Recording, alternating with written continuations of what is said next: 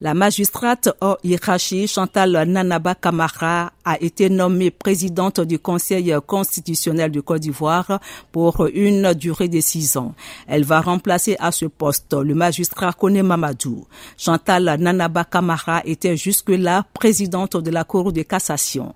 Sa nomination prend effet à compter du 21 juillet 2023, rapporte le communiqué de la présidence. Par ailleurs, le communiqué indique que le président de la République va procéder ultérieurement aux nominations de trois conseillers au Conseil constitutionnel en remplacement de ceux dont le mandat arrive à expiration le 26 juillet 2023. Delphine Bouise, Abidjan, VOA Afrique.